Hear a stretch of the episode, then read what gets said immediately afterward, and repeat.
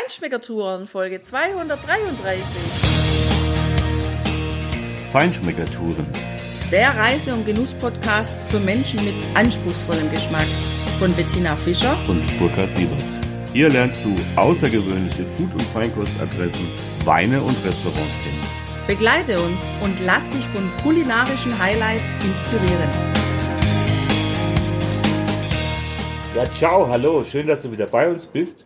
Wir sind heute in Deutschenhofen in Nova Ponente in einer Hofkäserei. Das ist was ganz Besonderes. Das ist nämlich ein Hof, der von den eigenen Kühen die eigene Milch zu eigenem Käse verarbeitet. Und wir sitzen hier mit dem Chef des Hauses, mit Stefan, der Käsemeister und ja, Allrounder für alles. Hallo Stefan.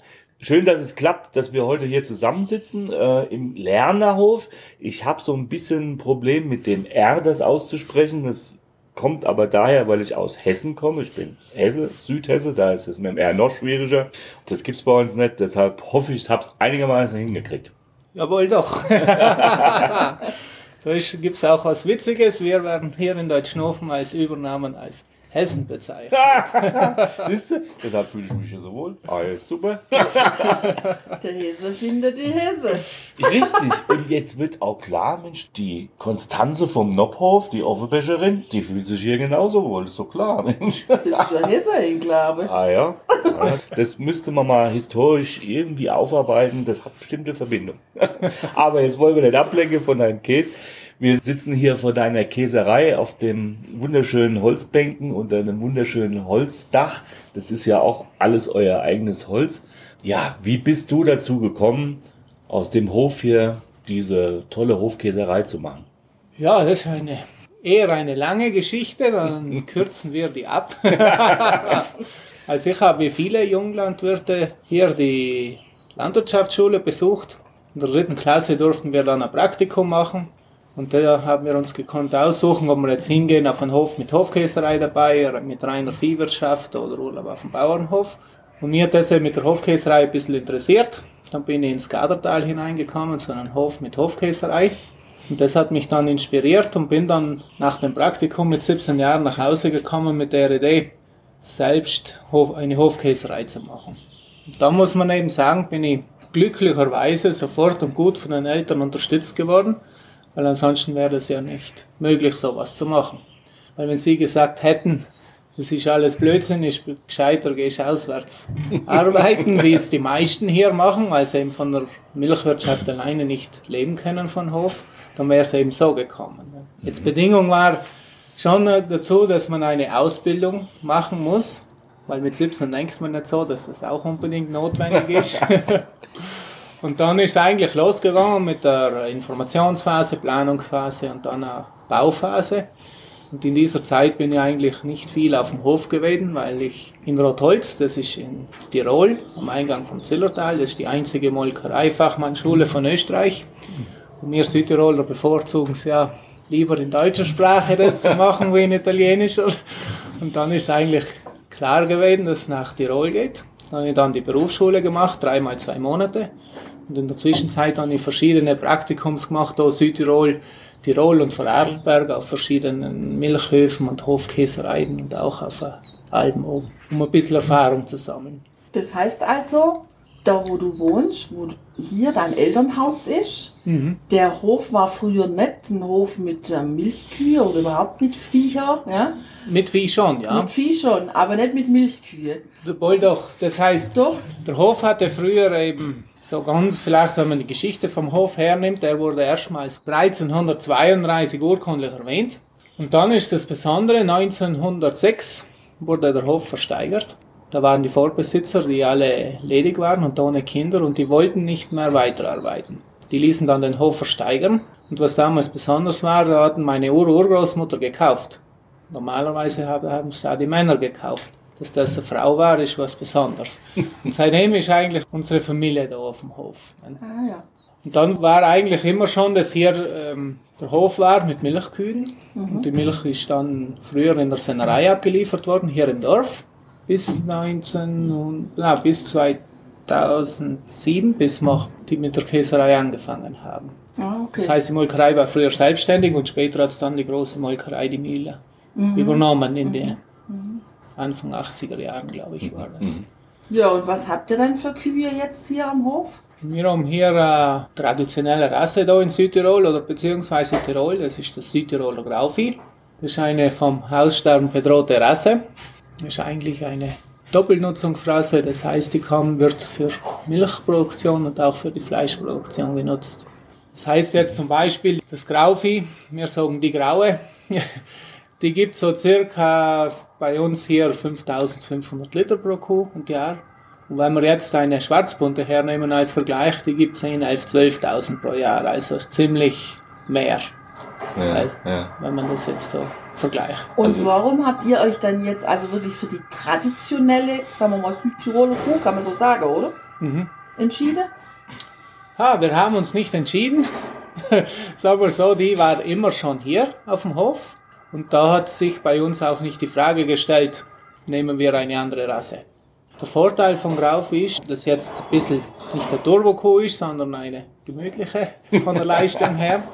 Deshalb äh, sie ist auch für den Inhaltsstoff ein bisschen gemütlicher. Das heißt, sie gibt ein bisschen weniger Fett als die anderen Rassen. Und das ist jetzt wieder beim Käse ein Vorteil, weil wenn man die Milch so hernimmt, wie, wie sie von der Kuh kommt, dann kommen wir so circa auf vier- 45 bis 50 Fit hinauf. Das heißt ein Vollfettkäse. Wenn wir jetzt andere Rassen hätten, die geben mehr Fett, dann müsste man eben abrahmen und dann noch zusätzlich Butter machen. Ist wieder ein zusätzlicher Mehraufwand an Geräten und Arbeit auch, ja. Also ich finde sie ja total schnuckelig, die Kühe. Wir sind ja schon ein paar Tage hier jetzt und haben mal ein bisschen, ähm, also gerade gestern, äh, den Panoramaweg gelaufen hier in Deutschenhofen. Und da haben wir dann auch unterwegs diese wunderschönen grauen Ja. Kühe gesehen. Also ich finde die voll schön. Was da besonders ist, ist auch, dass die Grauden vorwiegend mit Hörner sind. Ja, das habe ich auch Ja. sehr. Praktisch die schwarzbunte Kuh schaut mit Hörner komisch aus und bei den Grauden ist es umgekehrt. Das heißt, wenn die keine Hörner hat, schaut sie komisch aus. das ist man einfach so gewohnt. Ja, ja. Also das ist ja super, dass ihr hier jetzt nicht mit der Hochleistungskuh arbeitet und wenn ich das richtig verstehe, ist es ja sogar auch noch besser, ja, von der Qualität oder von der, von der Grundmilch her. Von der Qualität, ja, was sagen wir, ist schon besser, wenn wir es direkt verarbeiten, weil da wird die Milch bei uns nur einmal hergepumpt bis in der Käserei und dann ist alles so aufgebaut, dass es mit Eigengefälle äh, weitergeht. Mhm, mhm. Ah, Das ist ähnlich wie beim Wein, je öfter dass Ja. das gepumpt wird, umso mehr wird da jetzt bei der Milch die Inhaltsstoffe und so weiter geschädigt. Ne? das leuchtet mir ja genau ein, das haben wir ja beim Wein öfters auch, das war ja auch bei der Elena Walsch so. Ja. Ja. Ähm, hör mal in den Podcast, in die kleine Elena Walsch-Serie rein, die wir auch gemacht haben. Da wird das auch beschrieben. Ja, das heißt aber, ihr habt euch jetzt nicht bewusst entschieden für diese spezielle Rasse. Zum Glück habt ihr sie, äh, einmal für eure Käseproduktion, aber natürlich auch für die Rasse, für, die, für diese Kuhart selber, weil du hast ja gesagt, es ist vom Aussterben bedroht. Ihr tut dann ja was für den Erhalt dieser besonderen Kuhrasse und machen das andere dann auch? Also ist es so, dass diese Rasse eher wieder versucht wird, nach oben zu bringen oder ist sie immer noch, wäre schade, wenn sie immer noch auf dem absteigenden Ast wäre? Ja, das wird sicherlich von der EU aus unterstützt auch, wenn man jetzt eine vom Aussterben bedrohte Rasse hält. Nicht? Und dann ist natürlich auch, wie sagt man, was dem Bauer gefällt.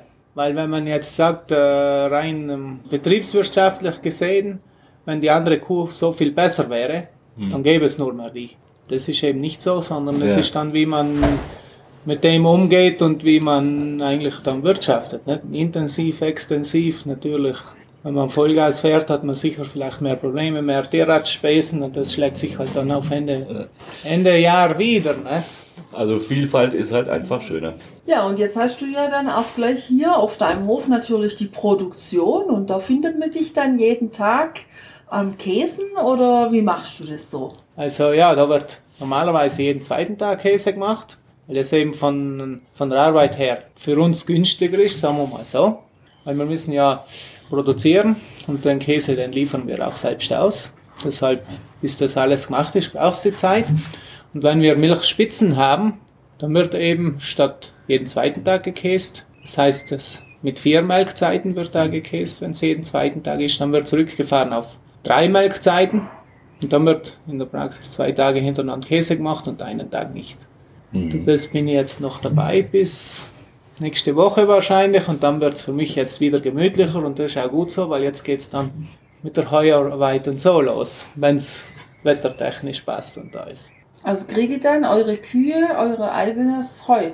Ja, das heißt, wir schauen großteils unser eigenes Futter zu verwenden. Großteils sage ich deswegen, weil wir Luzerne Futter zukaufen, das wir als Kraftfutterersatz füttern. Das kommt aus der Bohne herauf. Und dann haben wir noch natürlich Kraftfutter, um die Ration auszugleichen, aber eher wenig. Das ist eben, wie es in Südtirol üblich ist, gentechnikfrei. Und ja, und in der nächsten Zeit, wir sind jetzt dabei, auch wieder ein Stück, wenn es genehmigt wird, aus Wald Wiese machen, dass wir noch mehr eigenes Futter haben und unser Ziel wäre eben die, das Kraftfutter mhm. noch mehr zu reduzieren. Mhm. Ganz weglassen wird wahrscheinlich nicht funktionieren, aber noch zu reduzieren. Um eigentlich so viel wie möglich zu verwenden, was da auf dem Hof wächst und mhm. gedeiht. Also, das ist so unser Ziel, aber das geht halt so langsam, langsam. Ne? Ja, und eure Kühe, die stehen dann aber wahrscheinlich nicht immer nur im Stall, oder? Wir haben eine Kombihaltung. Das heißt, ähm, früher hatten wir Anbindehaltung mit Weidegang. Das heißt, von Mitte Mai bis Oktober, November, je nach Witterung, wurde Weide gemacht. Und das hat eben nicht so gut funktioniert, weil eben einmal war ein trockenes Jahr und da hatten wir sehr viele Umstellungen vom Futter. Das heißt, vom grünen Gras wieder zurück, weil nichts gewachsen ist, auf, auf Winterfütterung, das heißt Heu. Und da die Kuh braucht eben zwei Wochen, bis sich umgestellt hat auf ein neues Futter. Und die Milch verändert sich auch. Mhm. Beim Käse machen läuft man immer an den halben Schritt hinten nach, weil man das Ergebnis erst am nächsten Tag in der Früh sieht, was effektiv entstanden ist. Okay. Dann korrigiert man nach, aber in der Zwischenzeit hat sich hier wieder die Milch verändert. Man hat gesagt, das funktioniert so nicht. Machen wir da Kombihaltung und das heißt, die Kühe sind im Anbindestall, werden mit äh, ersten, zweiten, dritten Schnitt gefüttert, ein bisschen Zukauf, Luzerne und, äh, und Kraftfutter noch ausgeglichen. Aber dafür, weil sie keine Weide mehr haben, kommen sie jeden Tag für zwei, drei Stunden raus ins Freie. Da man dann, kann man sich so vorstellen, das ist ein eingezäuntes Stück mit äh, Kratzbaum drinnen, elektrische Kratzbürsten, also mit schönem Ausblick. Das ist dann der Wellnessbereich der Kühe. genau so habe ich mir das gerade vorgestellt. So ein paar Streicheleinheiten. So dann, also wenn sie dann wieder reinkommen und sie werden dann wieder gemolken, dann ist wahrscheinlich der erste mhm. Liter, das ist so der Wellnessmilchliter. Ja. Man muss aber schon dazu sagen, normalerweise ist das die, diese zwei Stunden, drei und jetzt im Sommer, wenn Heuerweit ist und so, dann geht es auch in einer Stunde geht's, äh, schneller. Nicht, wenn sie jetzt bei Spitzenzeiten das die Zeit erfordert, dann wird es ja, auch gekürzt. Ja. Aber in der Regel sind sie, da muss so 90 Prozent sind sie diese drei Stunden draußen. Zweimal und das ja, ob es regnet oder schneit, das, die kann man immer rausgehen. Ja. Okay, macht ja noch nicht so aus, ne? Nein, die, wenn es schneit, dann stehen sie drau draußen, bis so 15 cm Schnee auf der Kuh drauf oben ist und sie wollen auch nicht reingehen. Das heißt, denen gefällt es. Oder ja. wenn es regnet, mal eine Dusche, ne? das ist auch nicht ja, schlecht. Ja, naja, und Bewegung tut ja immer gut. Mhm. Also. Ja, nein, das kennt man. Die Kühe sind ruhiger und, und, und mhm. auch fitter in dem Sinne, nicht wenn sie jeden Tag rauskommen. Mhm. Du hast ja gesagt, die werden in der Regel zweimal täglich gemolken. Ja, ja nein, in der Regel, das ist das ist so. Ansonsten beklagen sie sich. okay. Ja, die werden in zwölf Stunden Abstand gemolken, das heißt um halb sechs Uhr früh und um so circa halb sechs Uhr abends. Das, heißt, der Vater geht um fünf Uhr im Stall, dann wird halt Heu rausgegeben und das und dann ja. wird gemolken. Ja. Wie schnell müsst ihr die Milch dann verarbeiten? Ha, das, die älteste Milch ist 36 Stunden alt. Okay wenn jeden zweiten Tag gekäst wird. Mhm. Das ist eigentlich gut in der Zeit, wenn man jetzt Betriebe hernimmt. Südtirol ist zum Glück noch nicht so, da ist noch die tägliche Milchabholung. Ne? Aber auch bis die dann in den Lagertanks hineingepumpt wird, dann heraus zum Pasteurisieren und verarbeitet wird, geht sicher auch eine längere Zeit herum. Und in Deutschland, Österreich ist jetzt schon viel die zweitägige Abholung, also da ist die Milch schon 36 Stunden alt, die älteste, wenn sie abgeholt wird. Mhm. Bis die dann verarbeitet wird, geht noch und längere hat Zeit. schon der erste Raum gebildet. ja gut, dann habt ihr aber ja im Prinzip ja tagesfrische Produktion macht ihr. Wie geht das dann weiter? Also es ist, es ist ja Rohmilch, ne? ihr verarbeitet ja Rohmilch Ja. zum Käse. Ne? Wie geht das dann weiter? Wa- Was sind dann die nächsten Schritte? Was machst du dann? Also bei uns geht so, die Milch kommt drüber in der Käserei. Natürlich, wenn man die Milch jetzt lagert, dann muss sie runtergekühlt werden, dass sie frisch bleibt auf 5 Grad bis vor dem Käsen. Dann kommt die Milch durch Eingefälle in den Käsekessel hinein und dann wird sie angewärmt. Und da ist auch, wir schauen so viel wie möglich eigene Energie zu verwenden. Das heißt, wir haben eine Photovoltaikanlage oben, wo wir ca. Äh, 75% vom eigenen Strom produzieren. Und die Heizung geht von der Hackschnitzelanlage aus und da Holz kommt von eigenem Wald heraus. Und da wird dann eben die Milch aufgewärmt auf 32 Grad. Und während dem Aufwärmen kommen Milchsäurebakterien dazu. Die züchte ich selbst, weil da ist man ein bisschen, kann man mehr spielen, als wenn man jetzt die fertigen Mischungen kauft und dazu gibt. Und für einen Rohmilchkäse ist besser, wenn die Bakterien aktiver sind, als wie wenn man die gefriergetrocknet zukauft und direkt dazu gibt, weil die schlafen noch. Und die Okay. anderen, die selbst gezüchteten, die arbeiten dann gleich los. Und das kann man so verstehen, die Kultur oder die Bakterien. Das schaut gleich aus wie Joghurt, nur dass es dann je nach Käsesorte, je nach Bakterienart anders äh, schmeckt. Gell. Also vorne ist eher Slow Milk und hinten ist dann eine Turbo dabei. das kann man so verstehen. ja, passt doch, ist doch super. Ja, und dann, wenn du dann deine Käse gemacht hast, wo lagerst du die dann? Also, weil wir haben ja hier auf dem Brett einen, der glaube ich ist ziemlich jung, da der, der erste, Das ist der Bauernkäse, ja. der ist ja jung und dann haben wir so ein Mittelalter und dann haben wir ja einen, der auch älter ist. Gibt es da eine Reifekammer oder einen Reifekeller oder wie geht es bei dir? Ja, wir haben da mehrere Reifekeller sogar. Das heißt, wir haben seit 2007 zwei Ebenen. Das heißt, im Altbau bleiben die Käse im Keller, solange sie jeden Tag gepflegt werden. Das heißt, die ersten drei, vier Wochen wird der Käse jeden Tag gepflegt, bis er eine schöne Rotschmiere hat. Dann wird langsam zurückgefahren auf dreimal, zweimal, einmal die Woche. Und einmal die Woche bleibt dann, bis der Käse reif ist. Das heißt, im Durchschnitt haben wir jeden Käse jetzt zwischen 60 70 Mal in den Händen, bis er äh, verkauft wird. Wenn er nur mal einmal im Tag, einmal die Woche zu pflegen ist, dann kommt er eben in einen neuen Keller hinunter. Der ist extra so ausgelegt, dass er mit so wenig Energie wie möglich läuft. Das heißt, er ist 10 Meter unter der Erde. Dort ist das ganze Jahr eine konstante Temperatur. Und da kann dann der Käse gemütlich vor sich hinreifen und einen guten Geschmack entwickeln. ja. Das Was heißt denn das dann, wenn du sagst pflegen? Was machst du da? Pflegen, das kann man sich so vorstellen, da wird der Käse gewendet, dass er nicht immer aus, auf der gleichen Seite liegt, dass er, wenn man jetzt einen Käse mit Lochung hat, dann wären die unteren Löcher glatt, wenn er immer auf der gleichen Seite liegt, also der wird gewendet und dann mit der Bürste, mit Wasser und dann die Rotschmierebakterien kommen dazu da wird der Käse dann mit Wasser auf, abgebürstet, dass er feucht bleibt. Und sobald dann diese Rotschmiere oben ist, dann das ist wie ein natürlicher Schutz. Die entwickeln Ja. sich selber, die Rotschmiere. Ja, die kommen dazu. Die würden sich auch selber entwickeln. Ja. Das braucht aber länger, als wie wenn man die am Anfang schon gezielt okay. dazu gibt. Da spart man vielleicht zwei Wochen. Das macht eben arbeitszeitmäßig sehr viel aus natürlich. Ne? Mhm. Ja, klar. Ja, deshalb kommen die gezielt dazu. Und die Gefahr ist auch geringer, dass das was dazukommt, was man nicht haben möchte. Ne? Mhm. Je schneller der natürliche Schutz oben ist, sagen wir es mal so, umso besser ist es dann. Mhm. Mhm. Ja. Ja, du hast ja gesagt, euer Reifekeller ist 10 Meter unter der Erde. Konstante Temperaturen ist natürlich ideal, wie auch beim Wein. Ne? Da ist wieder die Analogie. Wie sieht's denn da aber mit der Luftfeuchtigkeit aus? Also, Also der Käse braucht eine Luftfeuchtigkeit von 85, 90 Prozent. Und das ist auch fast von Natur aus oder ganz von Natur aus so. Das heißt, der Keller ist im Sandstein reingebaut. Und das ist von Natur aus so, dass da immer ein bisschen Wasser rausfließt.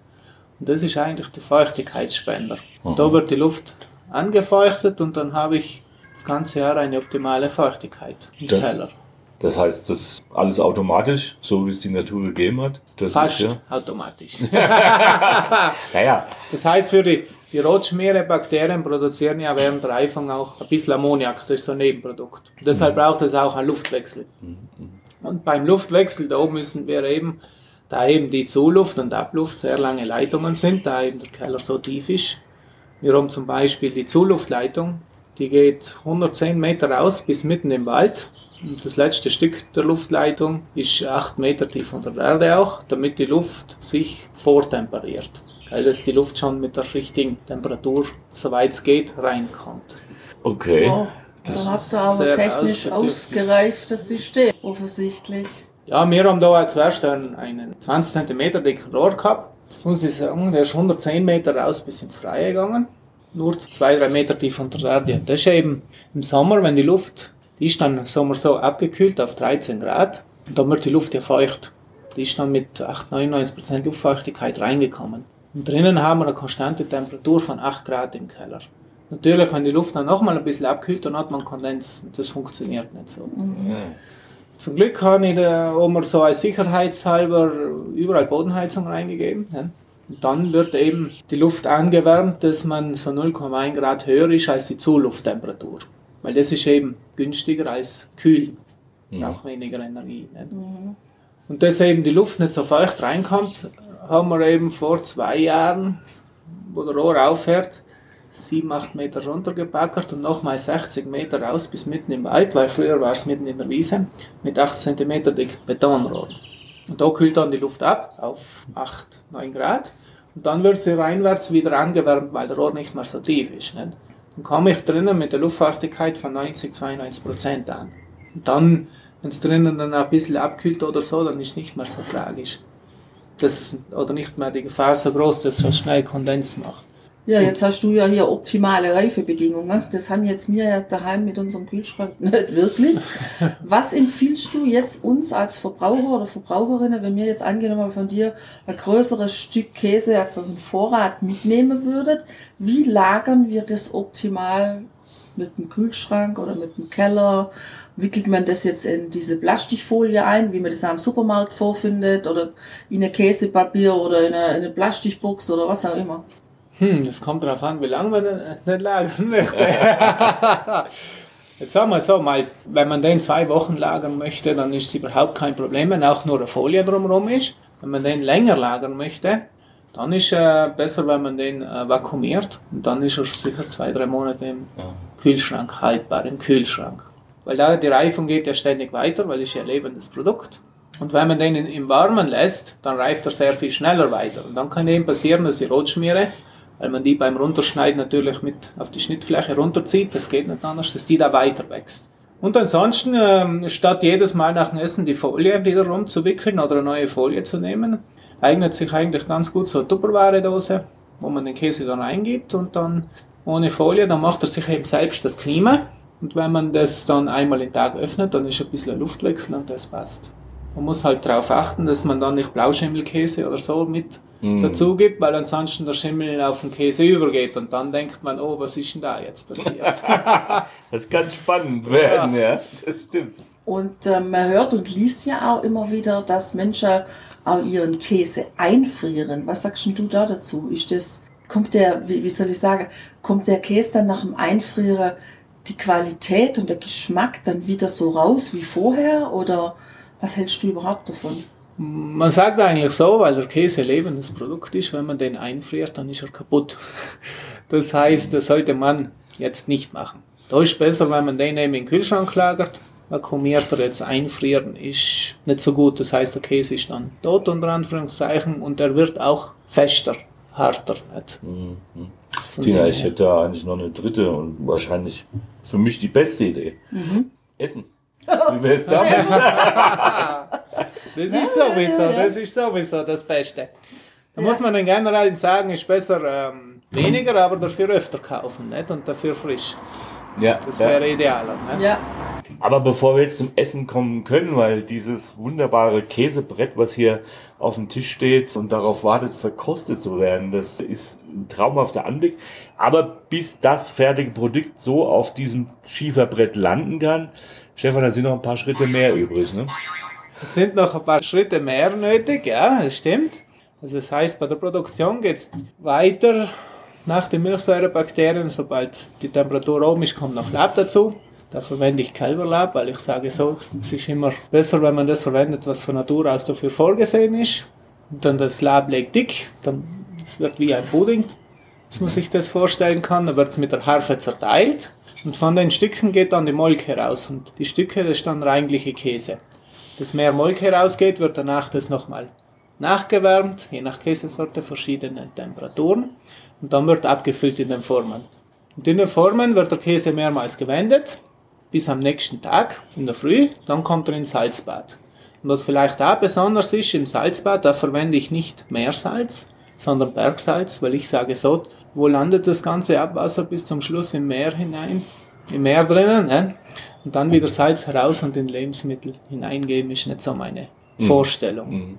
Und dann nach dem Salzbad wird der Käse auf äh, Fichtenbretter gelagert, das ist auch, das Holz kommt aus dem eigenen Wald heraus. Ich habe das Glück, dass der Bruder Tischler ist, der hat mir die Käsebretter gefertigt. Und bei den Käsebrettern ist wieder das Gleiche. Die werden auch nicht mit Chemie gereinigt, weil das natürlich Salz einzieht und dann auf dem Käse drauf ist, sondern die werden nur mit warmem Wasser abgebürstet und dann mit Dampf desinfiziert. Und dann oh, habe ich gut. auch zum Glück meine eigene Sauna. ja, das kann man den doch frischen Temperaturen im Keller nicht schaden. Ne? Ja, ja.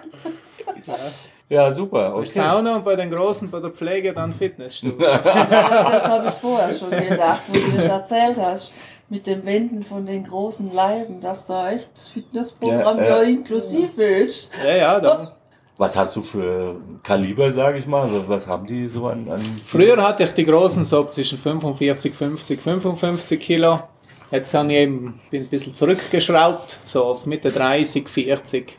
Weil äh, früher hatte ich nur, unter Anführungszeichen, 10, 20 Leibe pro Jahr und mittlerweile sind es über 100, was ich produziere. Mhm. Natürlich dann ist das, geht es dann irgendwann auch auf den Rücken und so, das mhm. fallen die jetzt ein bisschen Kleiner dezenter aus. Ja. naja, also 30 oder 40 Kilo, weil das rechnen wir mal das in, schon, in ja. Bierkästen um, das sind ja drei drei Kästen oder so. Also das zu stimmen, das finde ich Man kann das aber auch andersrum rechnen, wenn ich hernehme mit 40 Kilogramm der Käse, da sind äh, mindestens 400 Liter Milch drin. Das wäre meine Frage gewesen. Danke fürs Beantworten. ja, also das heißt, ähm, im Prinzip das Zehnfache an Milch brauchst du für... Genau, äh, das ist so eine Faustregel. Okay, so, okay. die kann man so über den Daumen hernehmen. Gut. Ja, gut. Bei den großen Leiben geht es ja so, wie zum Beispiel 1000 Liter in Käse kesseln. Theoretisch sind es dann 33 Kilogramm, ne? Mhm. Aber praktisch ist dann einer mit 40, weil das ist, wird ja nur nach Augenmaß abgefüllt. Ne? Das ist halt die handwerkliche Herstellung und dann ist halt der eine ein bisschen größer, der andere ein bisschen kleiner. Ne? Mhm. Und was macht ihr dann mit der Molke? Ist das dann für euch ein Abfallprodukt oder macht ihr da noch was draus? Molke ist äh, leider Gottes ein Abfallprodukt für unseren Betrieb, weil aus Molke könnte man ja noch sehr viel machen. Das heißt Molkegetränk oder eintrocknen lassen zu Molkepulver. Äh, Ricotta wird gemacht. Das ist jetzt italienisch, zu deutsch ist Zieger, kann man da draus machen. Aber das ist jetzt für unseren kleinen Betrieb äh, zu arbeitsaufwendig. Mhm. Wir haben es früher probiert. Wir haben äh, acht Schweine selbst. Wir haben so einen Teil ein Schweine verfüttert. Wir hätten Molke für 40, 50 Schweine. Mhm. Und das ist auch mit dem Hin und Her sehr umständlich gewesen. Ein paar Bauern haben es auch angefangen abzuholen, aber die immer hin und her fahren wegen den, unter Anführungszeichen, 5 Liter Molke. Das hat dann alles aufgehört. Mittlerweile wird das über die Kanalisierung entsorgt. Und jetzt zum Glück hat sich was ergeben, weil eigentlich ist es schade, das ähm, hm. genau, wegwerfen. Ja, ja. Und jetzt ist ein Bauer hier aus dem Dorf, der äh, fängt jetzt an, Schweine zu züchten und dann auch natürlich Speck zu machen. Und der ähm, holt dann jetzt demnächst, das heißt in, in ein paar Wochen geht es los, der nimmt mir dann die ganze Molke ab. Dann hat die noch eine gute Verwendung. Und die wird dann Super. verfüttert an die Schweine? An die Schweine, ja. Das wusste ich gar nicht, dass die Schweine, also Molke, ja. trinken, fressen. Wenn wir noch hier die Sennerei hatten in Deutschnofen, da war ein eigener Frechter engagiert, der die Molke, die da bei der Parmesankäseproduktion angefallen ist, der hat die Molke dann von Bauer zu Bauer überall hin transportiert, mhm. bis die weg war. Ja, das ist ja schön. Dann findet die Molke ja jetzt noch einen guten Verwendungszweck. Hm, danach auch. Ja. genau, dann ja. gibt es einen guten Speck. Guten Speck, Und dann ja. könnt ihr zwei miteinander Käse und Speckbretter verkaufen. So, so, so, so wäre eine gute Idee. Ja. das stimmt, ja. Ja, jetzt bin ich schon ganz gespannt auf den Käse. Ich auch, mir läuft das Wasser ja. im Mund zusammen schon die ganze Zeit, wo ich das so sehe, das Brett. Und ähm, naja, dann lass uns doch einfach mal probieren. Und wie wir die Käse finden, wie uns die geschmeckt haben, Das hörst du in der nächsten Folge, wenn wir mit der Seniorchefin des Hauses eine ganz tolle Verkostung machen. Und es wird dir Stefan noch erzählen, wie du selbst die Käserei erleben und finden kannst. Also viel Spaß beim Genießen, stay tuned, bis zur nächsten Woche, bleib dran, mach's gut, ciao, ciao.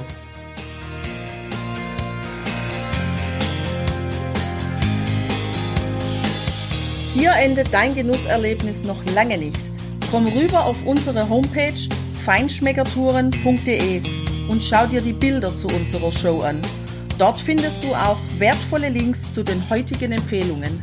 Verpasst keine Neuigkeiten mehr und trag dich am besten gleich in unseren Newsletter ein.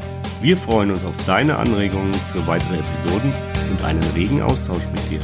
Viel Spaß beim Genießen, denn du weißt ja, wahrer Reichtum besteht nicht im Besitz, sondern im Genuss. Deine Feinschmecker Guides Bettina und Burkhard.